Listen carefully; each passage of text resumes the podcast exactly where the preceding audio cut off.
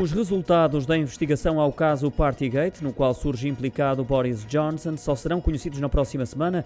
Recordo que estão a ser investigadas as festas nas quais terá participado o primeiro-ministro britânico durante a pandemia e o confinamento impostos pelo governo.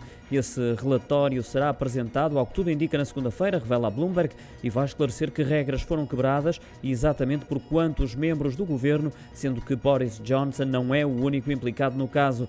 Depois da publicação, expectável que o Primeiro-Ministro faça uma declaração ao Parlamento, tudo isto eh, numa altura em que a oposição continua a pressionar e a exigir a demissão do Primeiro-Ministro. Já os deputados conservadores aguardam os resultados para decidir se avançam para uma contestação da liderança do partido.